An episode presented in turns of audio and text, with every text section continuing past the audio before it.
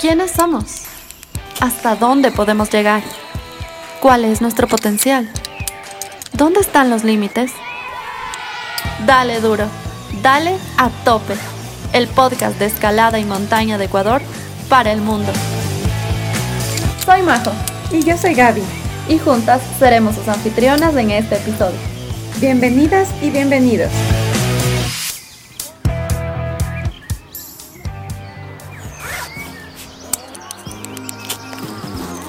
La cinta que no está totalmente tensa o cuerda floja siempre ha estado ligada al mundo de la escalada, pues ambas son un desafío para el cuerpo y la mente.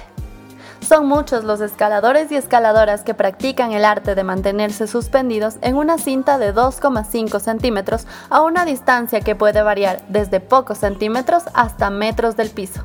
Sirve para calentar, mantenernos activos en días de descanso, lograr la concentración y enfoque o para sobrellevar una lesión. En este quinto episodio, Damaris Jaramillo nos cuenta cómo superar una lesión de escalada con la ayuda del Highline y el Slackline.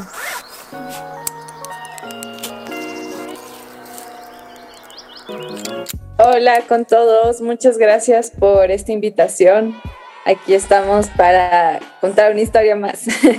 Qué linda, Damaris, muchas gracias por estar ahora con nosotras. Bueno, como estábamos hablando, que nos moríamos de frío, que estábamos con cobijas, con ovejas en casa, vamos a entrar en calor, ¿ya? Vamos a entrar un poquito en calor con unas preguntas súper chiquitas, dama, a las cuales tú me vas a responder con una palabra.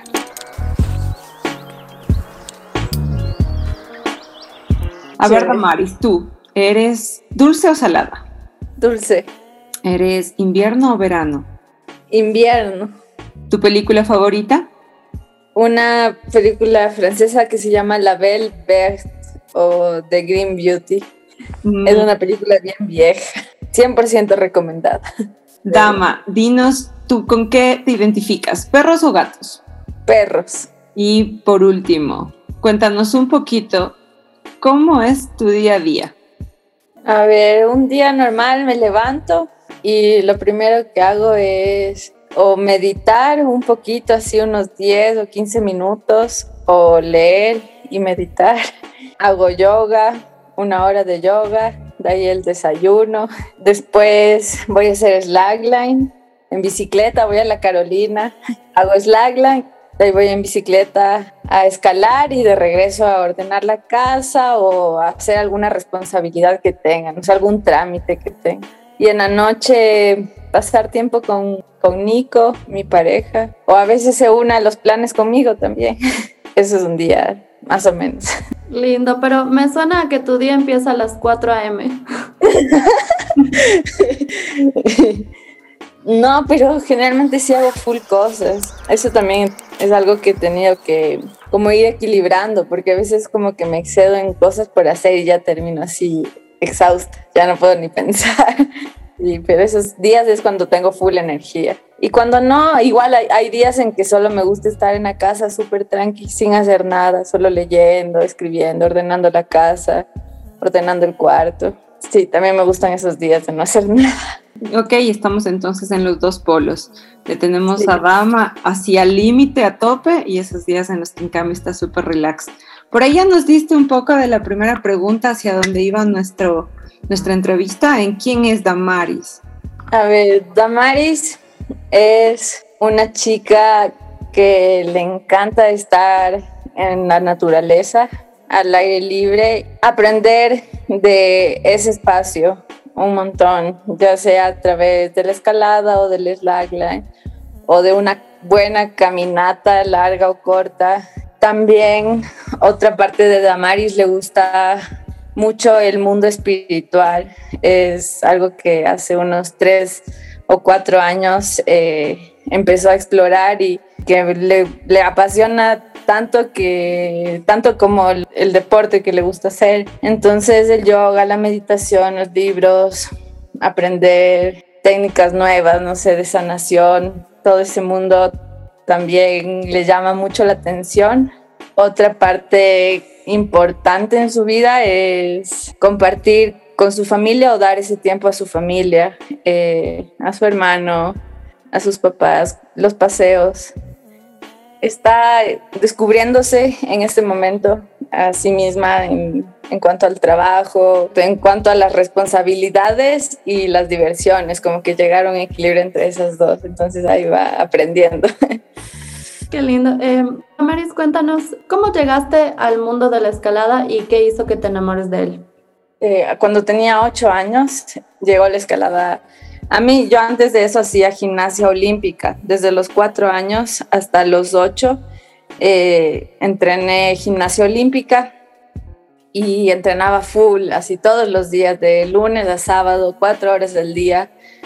Entonces era súper deportista y luego me cansé por exactamente por lo mismo, porque ya era como demasiado exigente y ya no, ya no disfrutaba, era más como una presión. Entonces mi mami me ayudó a buscar otro deporte y me llevó a la, a la danza, al taekwondo, al boli y nada me gustaba, todo era como no, no me gusta. Y la escalada fue la última opción y cuando llegué eh, justo estaban aceptando en la escuela de, de, la concentración a niñas de, a partir de 8 años y yo tenía justo 8 años, entonces me tomaron prueba y como si estaba bien entrenada de una, pude subir toda la pared. Y desde ahí me encantó, me encantó y por full años solo estuve en el mundo competitivo, o sea, como entrenar, competir. Ese era mi mundo y me encantaba. Así fue mi primera conexión con escalada. Wow, dama, escuchándote solo me hace pensar que a los ocho años ya encontraste tu Ikigai, ese motivo por el que te levantas todas las mañanas, esa razón de vivir. Y con esa misma emoción maravillosa de escalar, ¿qué te motivó a ser parte de la primera acordada latinoamericana femenina en subir el capitán? ¿Cómo llegaste a ser parte? ¿Qué sentiste? Fue muy loco en el sentido que no fue muy inesperado, como que realmente no nació de mí el proyecto. Fue la Andre Castillo que plantó la semilla, se puede decir, así como que vino con la idea. Y yo así le decía como sí, pero como lo veía muy lejos, ¿no? Era como que yo no sé nada de eso, es una gran pared. Generalmente con las personas que yo había escalado como gran pared, eh, tenían mucha más experiencia que yo, se sabían mover bien con el equipo y, y a nivel físico sabía que, o sea, sí estaba fuerte, pero como a nivel de, no sé, de maniobras y, así era como algo súper lejano.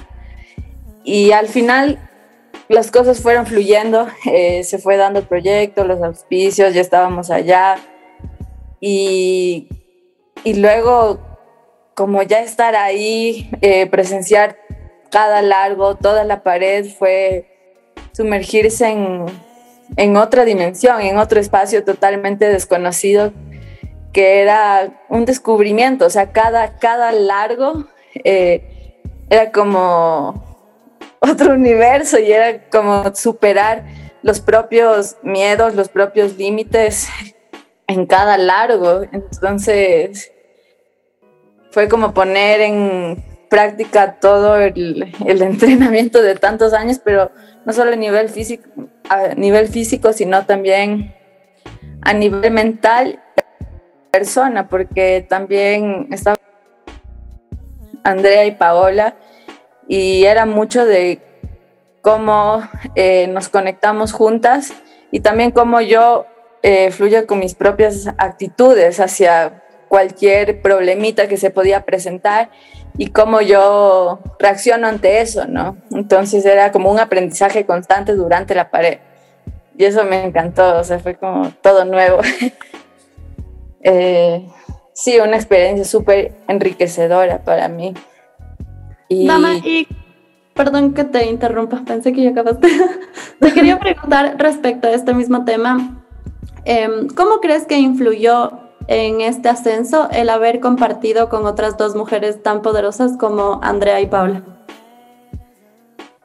Fue súper lindo. Eh, siento que cuando estás entre chicas es como que se abre como una parte más sensible, más de confianza. Eh, yo con Paulita ya había escalado juntas antes, con Andre no tanto, pero es como que hay como, como mucho más, no sé, tal vez empático, así como si estás asustada, pues sí, me siento súper asustada o así full la motivación desde, desde muy a la par, ¿no? Como desde algo así como súper cercano de nivel y de...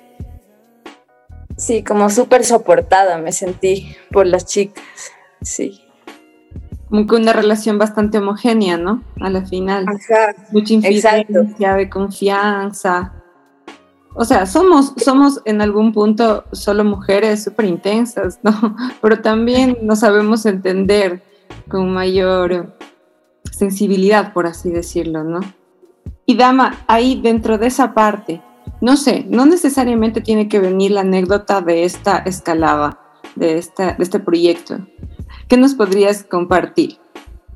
Para mí algo que ha sido como súper, no sé, que me ha marcado, que me ha, enseñado mucho, eh, ha sido una lesión que tuve hace algún tiempo en el hombro hace como tres años. Y, y justo cuando estaba como recuperándome, estaba en Estados Unidos, viviendo cinco meses en Estados Unidos y estaba en uno cerquita de uno, unas tres horas de uno de los mejores lugares de escalada que se llama Red River Gorge. Es así un parque con unas 5000 o más rutas de escalada, así una al lado de la otra de todos los grados fue como aprender a reconectarme con escalada desde otro lado totalmente distinto al que me había siempre relacionado, que como siempre estuve compitiendo, siempre era como algo de alcanzar, de llegar, de terminar, de lograr. Y en este punto tuve que aprender full a, a escucharme, a escuchar mi cuerpo y también a a disfrutar de los grados más fáciles y escalar con gente que escalaba mucho más fácil y encontrar como mucha satisfacción y gratitud en escalar de esa forma. Y era como que es lo mismo, o sea, es lo mismo, solo que es como que dejar a un lado esta parte, no sé, más masculina, más de alcanzar y como conectarse con esa parte más sensible, con la tierra.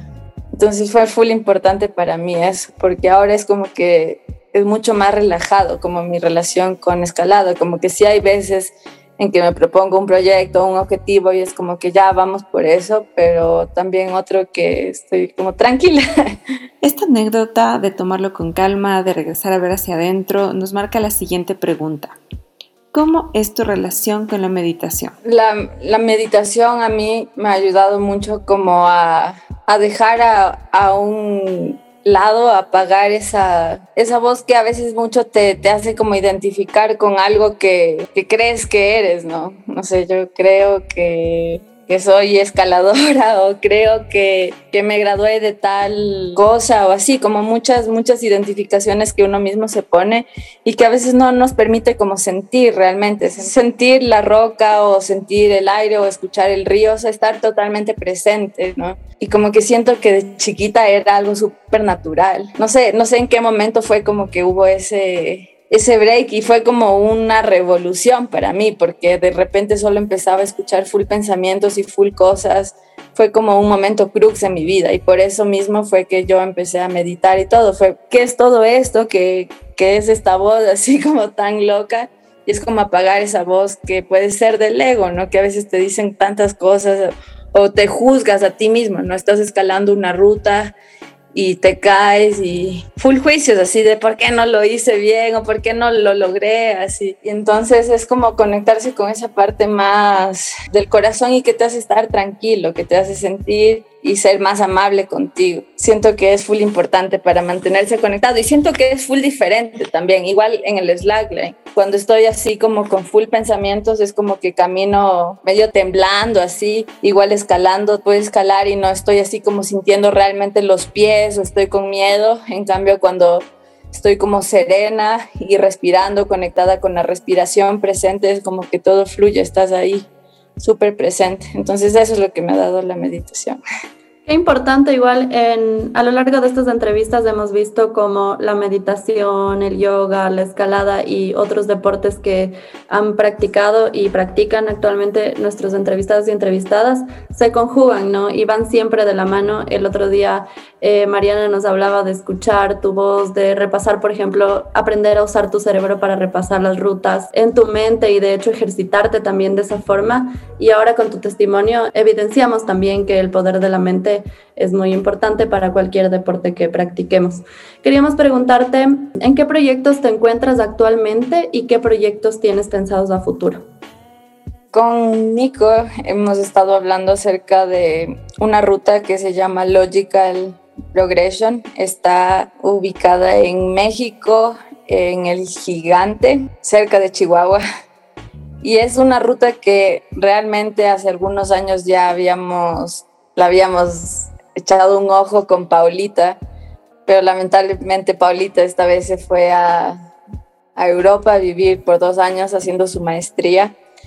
Entonces volvió ese proyecto a la mente. Es una ruta de aproximadamente 900 metros eh, con su grado más alto, 7C, de deportiva, todo deportivo.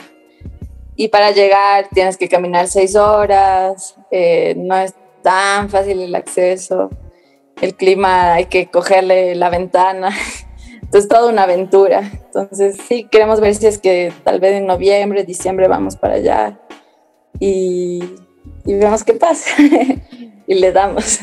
Como un poco para que nos pongas el topo en la mente, ¿no? Como qué esperan ver ahí, cuántos largos, cómo es la roca Ahí cuéntanos un poquito para imaginarnos. La, roca es granito, son, son aproximadamente unos 30 largos y la ruta no ha sido tan transitada. Bueno, recién escaló Sasha Julian, que es bien famosa ahí entre los escaladores top y la liberó. Y obviamente es como mucha logística, así como ya es una pared tan larga, si es que el objetivo se tiene de liberar, pues eh, llevar agua, petatear, si es que se va a dormir en Portalet. Entonces como una gran logística de casi como el capitán, así de cómo se va a subir. Eh, lo chévere, se puede decir, como más simple es que es solo deportiva, entonces como, como que no se tiene que preguntar preocupar mucho de qué rack llevar y qué números en cada largo y todo eso. Pero no hay mucha información, entonces es también así como ir, ir a la aventura, o sea, como que sí hay información de, de los largos más duros, hay pocas fotos. En diciembre te tenemos que entrevistar a ambos porque entiendo que van a ser cordada para que nos cuenten cómo les fue. Cuéntanos un poco más del slackline, que Em, ¿por qué lo estás practicando? ¿Hace cuánto? ¿Y qué es lo que sientes cuando lo haces? El slackline, a ver, em, empecé hace como unos tres años o, o cuatro años ya, pero cuando empecé así fue súper chistoso porque, porque me llevaron a, la, a Santa Clara por primera vez y estaba colgado un highline y cuando y Highline es en altura, es, una cuerda floja que se pone en altura. Y cuando yo vi dije, qué locura, así como yo quiero hacer eso. Y solo me subí y no podía hacer nada, así solo el asiento se movía. Y ya haciendo full fuerza me logré subir encima de la cinta, no pararme, sino solo subirme pero terminé al día siguiente con morados en, el pecho, en las piernas, así morados por todos lados porque no, o sea, me ponía full rígida, ¿no? Y full miedo, era así como, como un proyecto, así como a full largo plazo, decía que locos, como se paran aquí, caminan estos locos. Y de ahí empecé a, como a salir con los chicos que practicaban, pero muy poco, así una vez al mes, porque siempre mi prioridad era la escalada. Y luego cuando realmente me motivé fue cuando me lesioné el hombro, porque ya no tenía, o sea, ya no podía entrenar, entonces dije, si puedo usar las piernas, entonces me voy a comprar una línea y me compré mi primera línea eh, que es de 50 metros. Y ahí era cuando estaba en Estados Unidos, entonces coincidí con un chico mexicano que se llama Fernando y él también hacía línea, pero él hacía una, una cinta súper tensa, así como que hecho resorte. Y yo le decía, no, como que a mí me habían enseñado a ser súper floja, porque era como más fluido, así como que te movías con el movimiento de, de ti mismo. Y empezamos a practicar los dos y nos motivamos full, así como que colgábamos dos veces a la semana y me gustaba full, era como, como lo mismo, la misma sensación que me daba la escalada, que es de estar muy presente, como de mucha concentración incluso más, siento que es como incluso más concentración que en escalada. A veces en escalada sí puedes estar como un poco divagando a veces y ya vuelves. Pero aquí es como que si es que estás un poco ahí con pensamientos, te puedes caer. Y también full, superar full miedos a la caída, a la parada, o sea, al momento de pararte. Entonces a mí siempre como que me ha gustado sentir, sentir miedo y luego superarlo. Y ha sido así como bien enriquecedor eso, de sentir miedo y luego solo respirar y darle. Entonces ahí le fui dando, pero como que todavía no me ponía así a entrenar juiciosa y siempre como que veo mis libretitas así de los objetivos del 2019 y dice pararse en un highline y caminar. Y siempre se seguía postergando el objetivo porque nunca entrenaba y ya este año dije como, ya pues, o sea, como no puedo seguir postergando mis objetivos, tengo que hacer algo para que se cumpla, porque si no, como que, como que no mismo da resultados. Y este año me, me comprometí a entrenar una vez a la semana con Nico Bastidas y Juliet.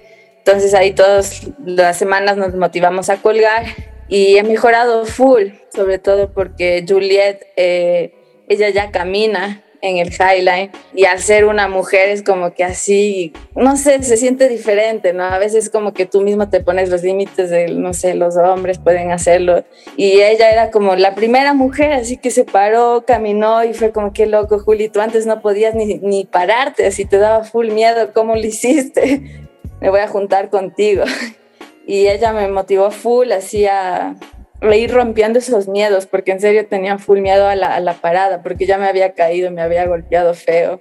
Y siento que me ayuda mucho a enraizarme, como a sentir mis pies, así como a sentir cómo la energía se transfiere de la cabeza a los pies, así es como que estoy pisando firme, respirando y también la resistencia, porque a veces como que ya no avanzas o le ves muy lejos a la cinta y es como, como que solo respirar y seguir.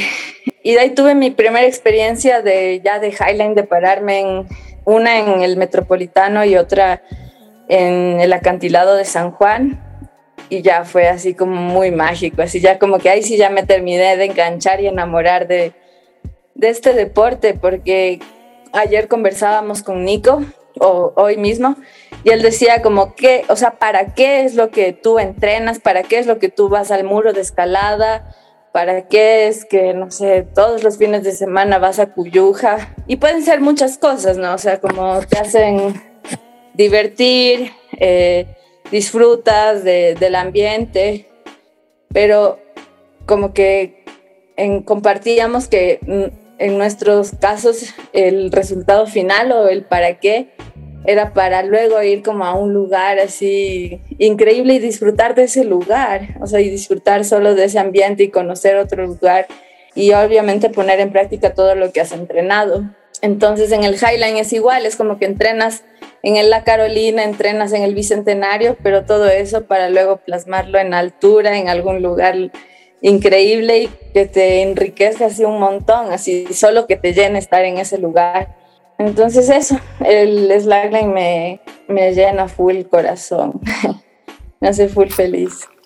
Wow, dama, escuchándote con ese amor, con esa felicidad que te provoca el slackline eh, y hablando de estos lugares inimaginables donde puedes colgar esta cuerda floja, se me viene a la mente esta película que recién la vi en Netflix, The Walk, basado en una historia de la vida real de Philippe Petit este equilibrista francés que marcó la historia, o sea, cruzó las Torres Gemelas a 411 metros de altura. Es increíble, recomendadísima. Muchísimas gracias, Dama, por compartir todas estas anécdotas, aventuras y tan buena onda con nosotros.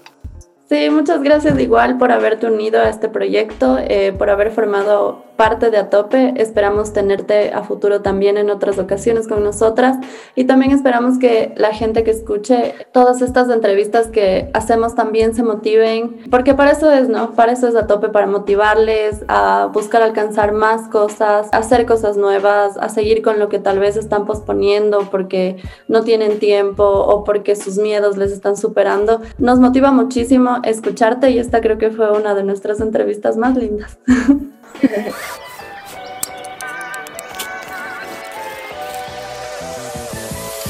A mí me encantan los podcasts, por cierto.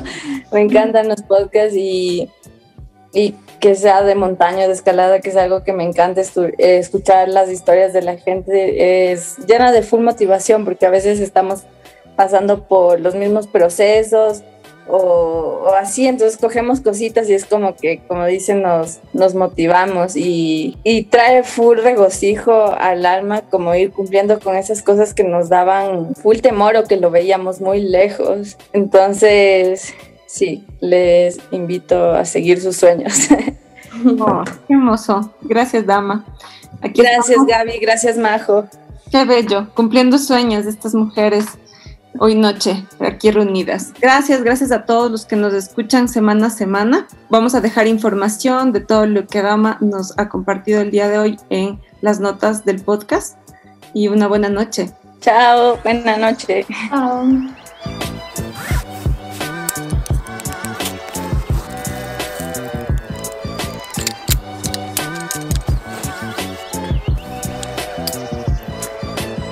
Queremos agradecer a todos y todos quienes hacen posible a Top. Amancay, de Andrea Castillo. Luis Vivar. Estudio Llana.